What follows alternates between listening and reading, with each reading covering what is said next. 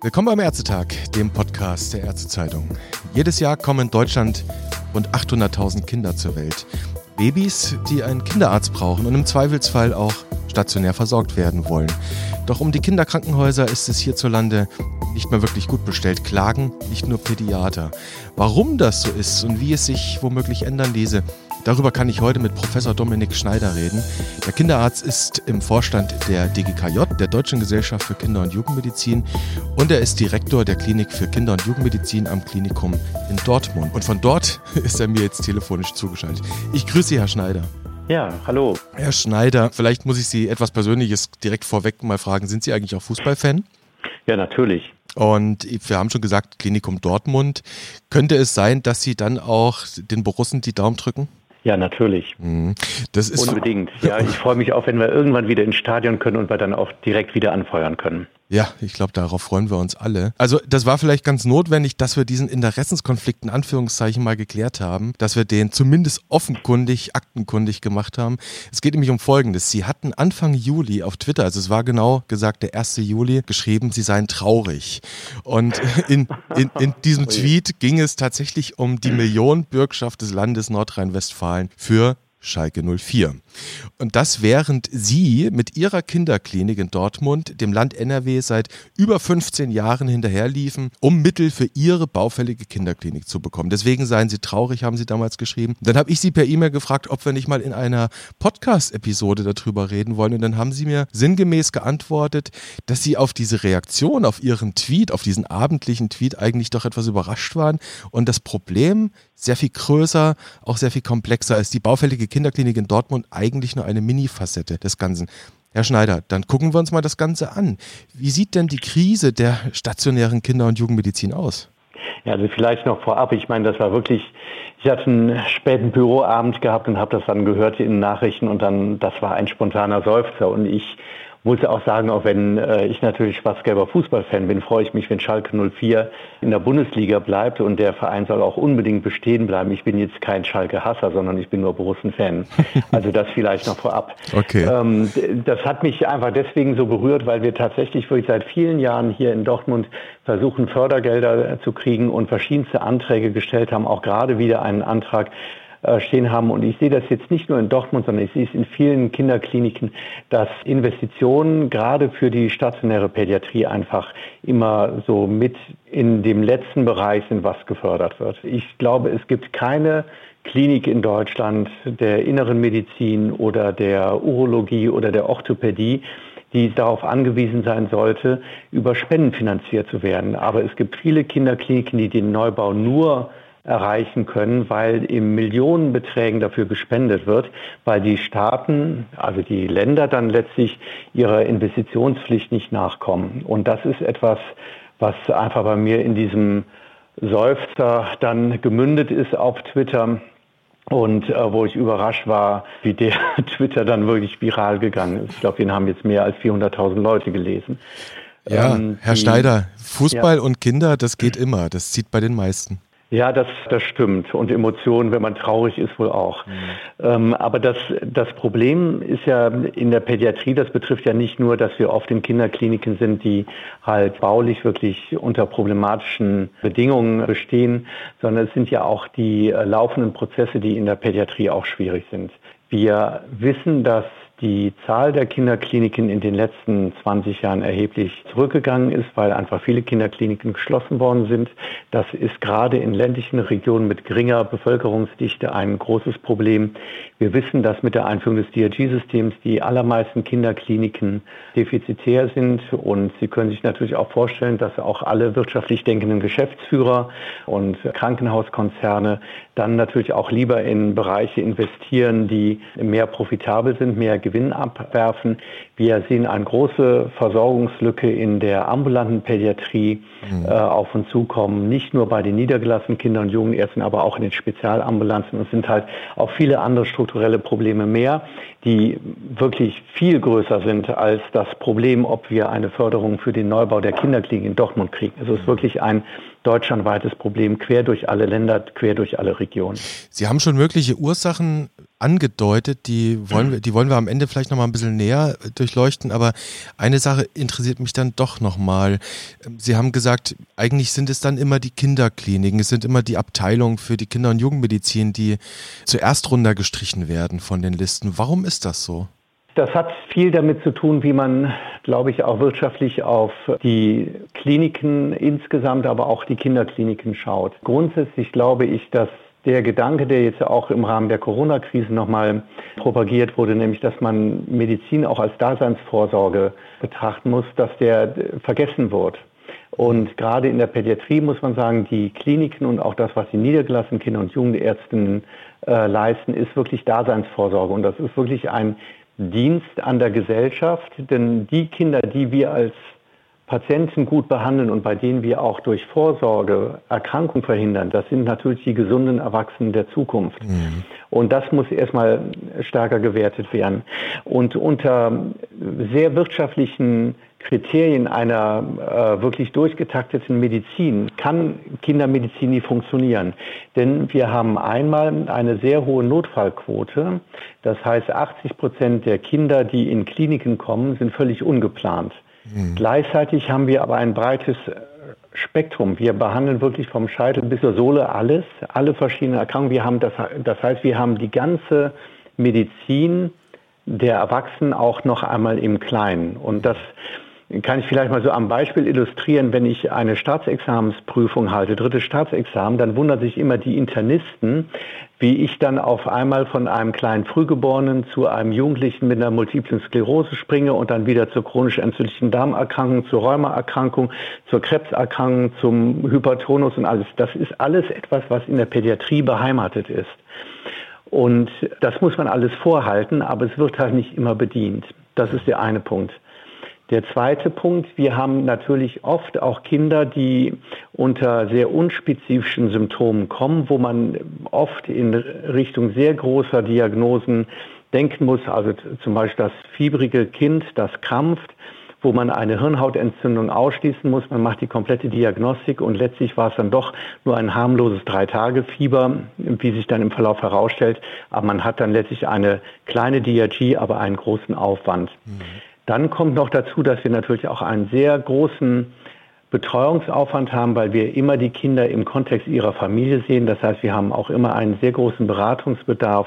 Und das sind viele kleine Faktoren, die dazu führen, dass das DRG-System, wo wir unsere Fälle mit abrechnen, eigentlich das, was wir leisten, nicht wirklich gut abbildet. Und das ist auch bei einem lernenden System, selbst wenn man das DRG-System als lernendes System bezeichnet, äh, ist das immer noch nach 15 Jahren nicht erreicht worden, dass die Pädiatrie kostendeckend abgebildet wird. Mhm. Das liegt natürlich auch daran, dass wir Vorhaltekosten haben für Fälle, die nicht immer regelmäßig reinkommen. Ich kann Pädiatrie nicht planen wie einen Hüftgelenksersatz oder anderes in der Medizin.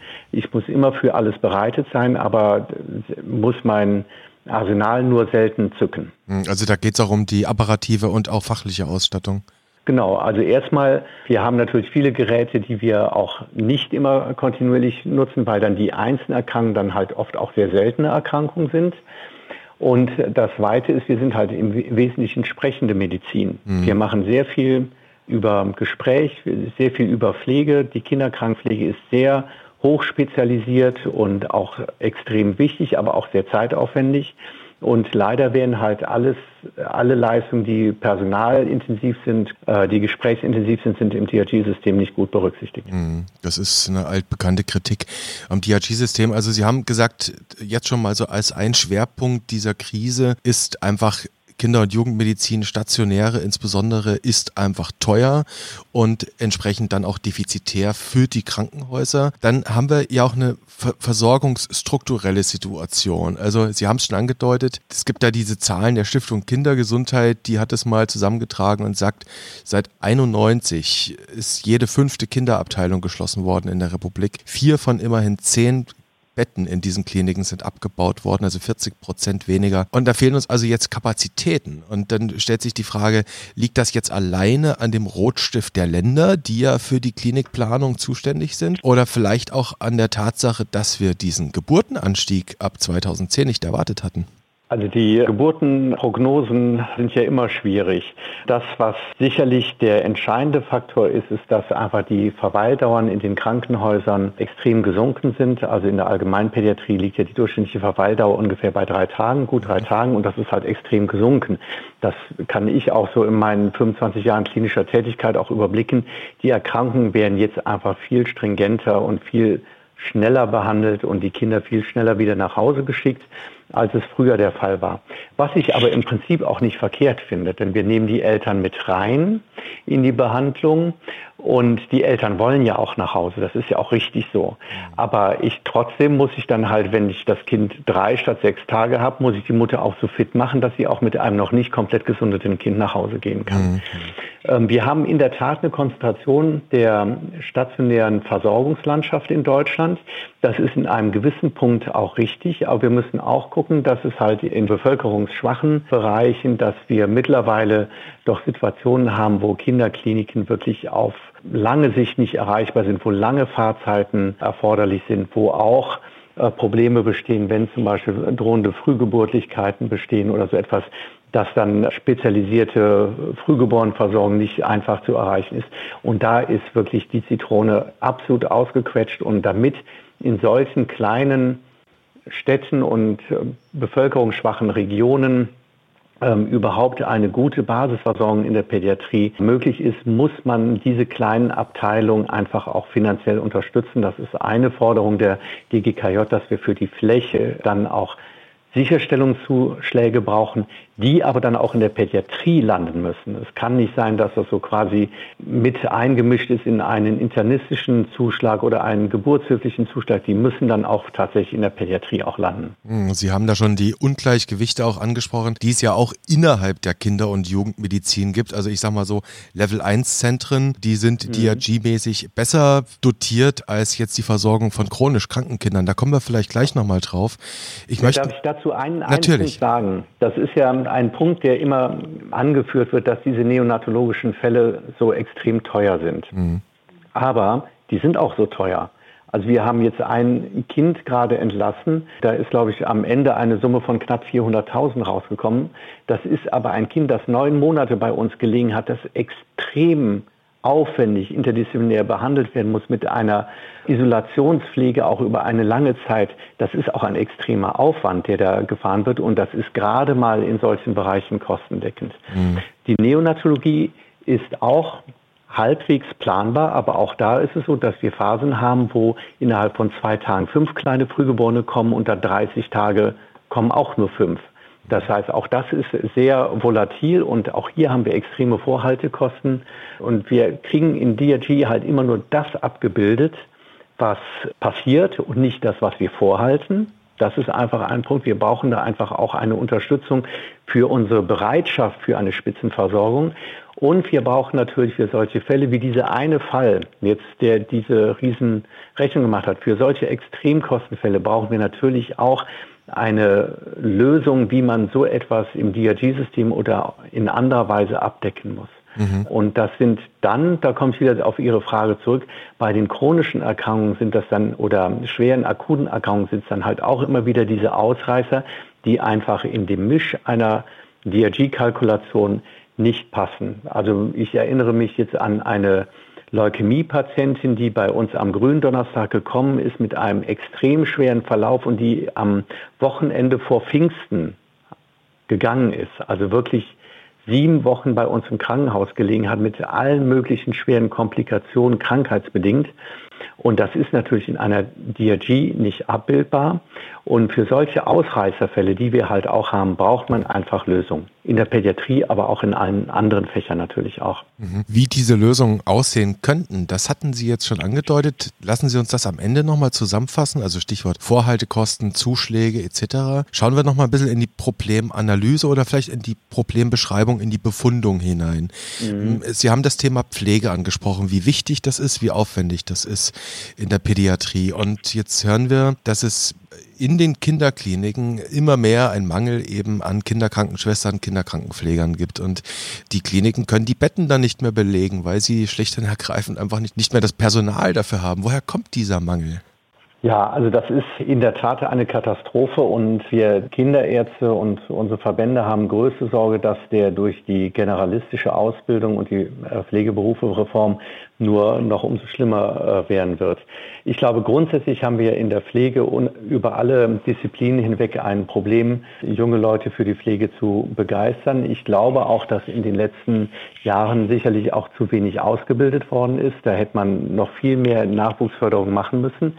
Aber wir sehen auch natürlich, dass eine Abwanderung teilweise in ambulante Pflegedienste kommt. Und wir haben auch ein strukturelles Problem, das von dem Normengeber vom GBA vorgegeben worden ist, nämlich das ist diese extreme hohe Personalvorgabe in den Perinatalzentren die ja von Anfang an so konzipiert war, dass eigentlich ganz klar war, dass das in dem Arbeitsmarkt, wie er im Moment aufgestellt ist in Deutschland, eigentlich gar nicht abbildbar ist. Also so viel hätte man gar nicht ausbilden können, dass man das hätte abdecken können. Und das führt natürlich dann auch wieder zu einer gewissen Kannibalisierung innerhalb der Kliniken, wenn dann inner, äh, innerhalb von Kliniken dann in Richtung Neonatologie dann Personal verschoben wird und andere Bereiche zu kurz kommen.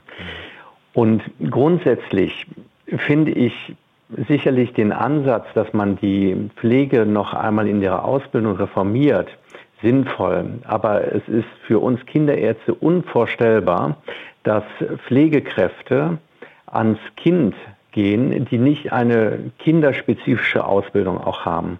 Und da haben wir größte Bedenken, dass mit der generalistischen Ausbildung die spezifische Expertise der ausgebildeten Pflegekräfte für Kinder, für kleine Kinder, aber auch der diagnostische Blick bei ja, normalen Säuglingen und Kleinkindern, dass der zu kurz kommt.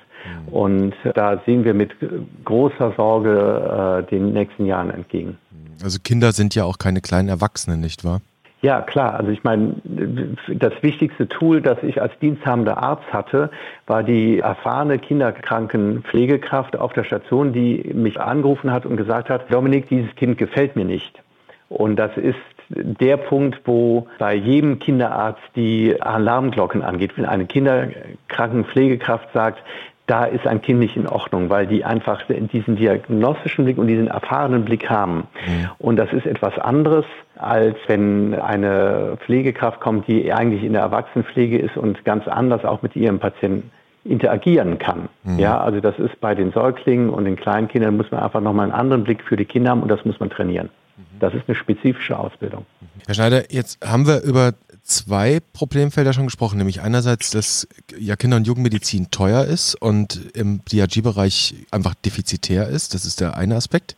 Der zweite Aspekt ist der strukturelle Aspekt, nämlich die Versorgungslandschaft, die Zahl der Betten, die Zahl der Häuser und das Personal. Und jetzt kommt aber noch ein dritter Aspekt dazu. Wir wissen ja alle, Krankenhausplanung Investitionsfinanzierung der Häuser, das ist ja jetzt mal Ländersache.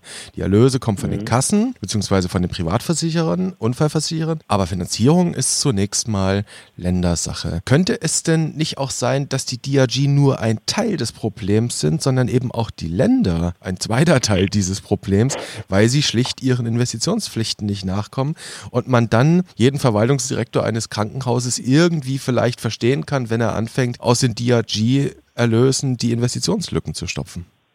Ja, also ich, ich könnte die Frage äh, kurz mit Ja beantworten. Sie haben da vollkommen recht. Wir haben eine duale Krankenhausfinanzierung und eigentlich sollen aus DRGs keine Investitionen getragen werden, vor allem auch keine baulichen Investitionen. Und das ist ja in den Ländern auch unterschiedlich gehandhabt worden. Also wenn man sich die Finanzierung in Krankenhausbetten und in Infrastruktur in den Bundesländern anschaut, dann sind Spitzenreiter die südlichen Länder und auch einige ostdeutsche Länder. Und dann sind andere Länder wie Nordrhein-Westfalen halt am Ende der, der Kette.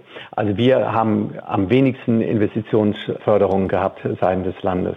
Und das ist natürlich eine Ungleichheit, die so für uns inakzeptabel ist. Ähm, und ich muss jetzt vielleicht auch mal eine Lanze für die äh, Verwaltungsdirektoren rächen. Es ist ja nicht so, dass die äh, aus Gehässigkeit der Pädiatrie Investitionen verweigern. Sie haben schlichtweg auch nicht das Geld und müssen natürlich vor allem auch gucken, dass das Gesamtklinikum erstmal überlebt und wirtschaftlich mhm. prosperiert. Und dann sind natürlich die Mechanismen, dass man da spart, wo man kann Und in der Pädiatrie hat man eigentlich bei 80 Prozent Personalkosten in der Pädiatrie, hat man eigentlich nur die Möglichkeit, im Personal zu sparen. Und das ist natürlich in der Pädiatrie eigentlich eine völlige Verkennung dessen, was man eigentlich machen muss. Eigentlich müssen wir in Personal investieren, denn das ist unsere Leistung. Mhm. Und deswegen verstehe ich die, die Strategien der Verwaltungsdirektoren, aber das Problem bei den Investitionen in Krankenhäusern, das ist tatsächlich ein landespolitisches Problem. Mhm. Dann schauen wir doch nochmal auf die Forderung, die die DGKJ hat. Dieser, diese Befunde, über die ja. wir jetzt sprechen, die sind ja nicht neu. Die sind ja nicht erst auch in Corona-Zeiten entstanden. Das ist ein unabhängiges Phänomen und äh, die DGKJ KJ hat ja schon länger da Positionen am Tisch liegen, was eigentlich äh, ja zu ändern wäre. Herr Schneider, vielleicht können Sie uns das nochmal so ein bisschen kursorisch erklären, was aus Sicht der Kinder- und Jugendmediziner da jetzt passieren müsste, auch mit Blick auf die Finanzierung Schrägstrich DRGs. Ja, also das ist ja schon äh, oft diskutiert worden. Es gibt ja auch unterschiedliche Spektren der Forderungen. Es gibt ja ein, das eine Extrem der Forderung ist dass man sagen würde, man sollte die Pädiatrie komplett aus dem DRG-System herausnehmen. Mhm. Das wird in der Tat ernsthaft diskutiert. Ich persönlich, und das ist jetzt erstmal meine persönliche Meinung, halte das nicht unbedingt für eine sinnvolle Strategie, solange man nicht weiß, was denn die Alternative ist. Da müsste erstmal eine gute Alternative erarbeitet werden. Ich glaube aber, dass man das im DRG-System heilen könnte. Ähm, ich glaube, man braucht sicherlich äh, Zuschläge Einmal für die Sicherstellung in strukturschwachen Gebieten, aber auch für Maximalversorger, ähm, wie auch um solche Extremkostenfälle abzugleichen. Der zweite Punkt ist, wir haben eine Problemzone, die den teilstationären Bereich abdeckt. Wir haben viele Kurzlieger, wir haben auch Leistungen, die wir weder ambulant noch vollstationär erbringen können. Zum Beispiel, wenn Sie ein Kind für eine MRT-Untersuchung narkotisieren müssen, dann ist das wirklich nicht gut ambulant abrechenbar. Sie können das aber auch nicht wirklich guten Gewissen stationär aufnehmen. Wir haben dann auch immer wieder Fälle, wo wir die untere Grenzverweildauer unterschreiben, weil einfach sich bei der stationären Aufnahme die Situation komplett anders darstellt als dann im weiteren Verlauf und dann doch eine schnellere Klärung der anfangs dramatischen Situation ergibt. Beispiel jetzt, was ich am Anfang genannt habe, Aufnahme mit Verdacht auf Meningitis, am nächsten Tag geht es dem Kind wieder gut. Mhm. Ja? Ähm, und solche Sachen, das sind einmal die Punkte, die ums DRG-System herumgehen. Der zweite Bereich ist, wir Kliniken leisten neben den niedergelassenen Kinder- und Jugendärzten ganz wichtige ambulante Versorgung, sind gleichzeitig aber da auch immer so am Tropf und an der Angel der Kassenärztlichen Vereinigung. Wir brauchen eigentlich, um eine Spitzenversorgung auch ambulant anbieten zu können von den Kliniken pädiatrische Institutsambulanzen mhm. mit einer langfristigen Planbarkeit. Mhm. Ähnlich wie in der Geriatrie. Ähnlich wie der Geriatrie, genau, das ist genauso die Kinderärzte und Kinder- und Jugendärzte, die niedergelassen haben, so viel in der Grundversorgung in der Fläche zu tun, dass sie eigentlich kaum diese Spitzenversorgung in Spezialitäten in der Onkologie, Kardiologie oder Rheumatologie und was auch immer anbieten können. Wir brauchen aber diese spezialisierte Versorgung speziell für Kinder und das brauchen wir mit einer Bestandssicherung, mit einer langfristigen Planung und einer auskömmlichen Finanzierung. Mhm. Das andere, was wir uns auch wünschen, ist natürlich, dass wir die Kinderkrankenpflege ähm, noch aufrechterhalten, dass wir eine spezialisierte Versorgung von Pflegekräften in der Kinderpflege auch äh, weiterrecht aufrechterhalten können, auch unter den Bedingungen der Generalistik. Das ist für uns ganz wichtig.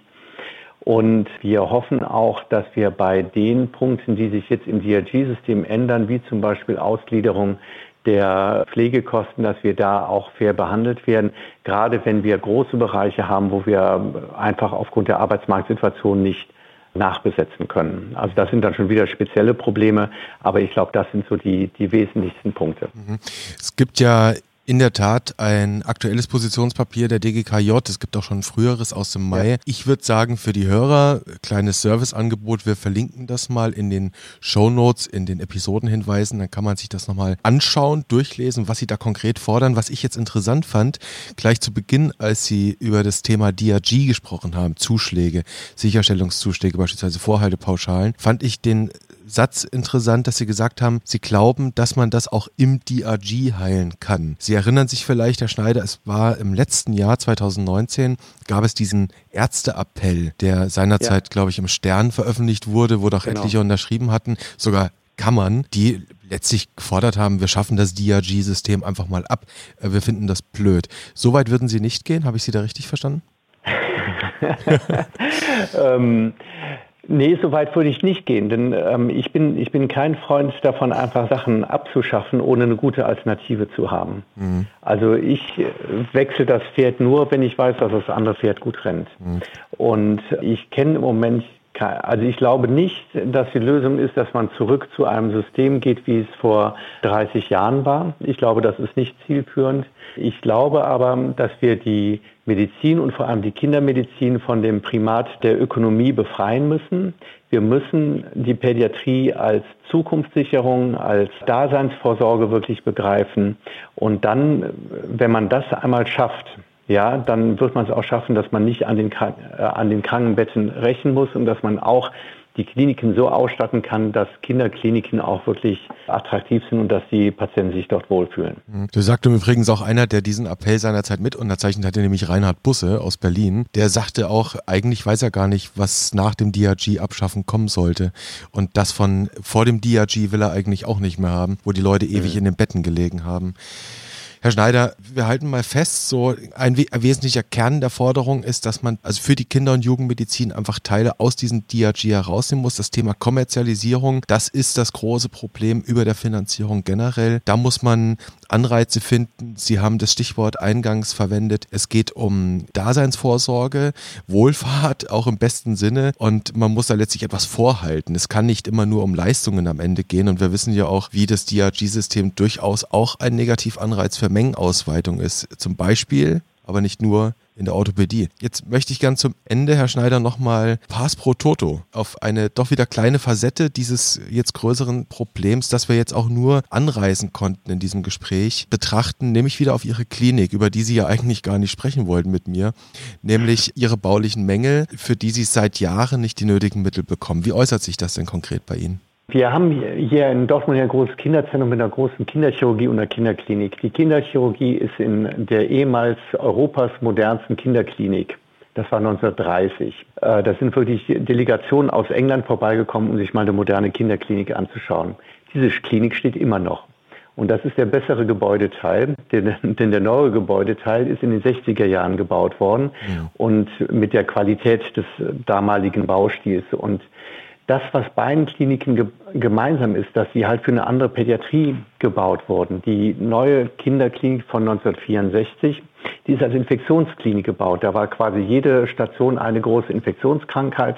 Der erste Stock war die Poliostation und dann ging es über Diphtherie und die verschiedenen Stockwerke weiter. Und das ist einfach nicht mehr angemessen. Damals in den 60er Jahren war Elternbesuch undenkbar. Mhm. Ja, die Eltern durften über den Balkon gehen und einmal durchs Fenster gucken, mehr nicht. Ja, mittlerweile sind die Eltern regelmäßig mit aufgenommen. Mhm. Wir haben keine Poliostation, wir haben keine Eisernen Lungen mehr, wir haben auf der Station eine Kinderkrebsstation und die hatten einen anderen infrastrukturellen Bedarf.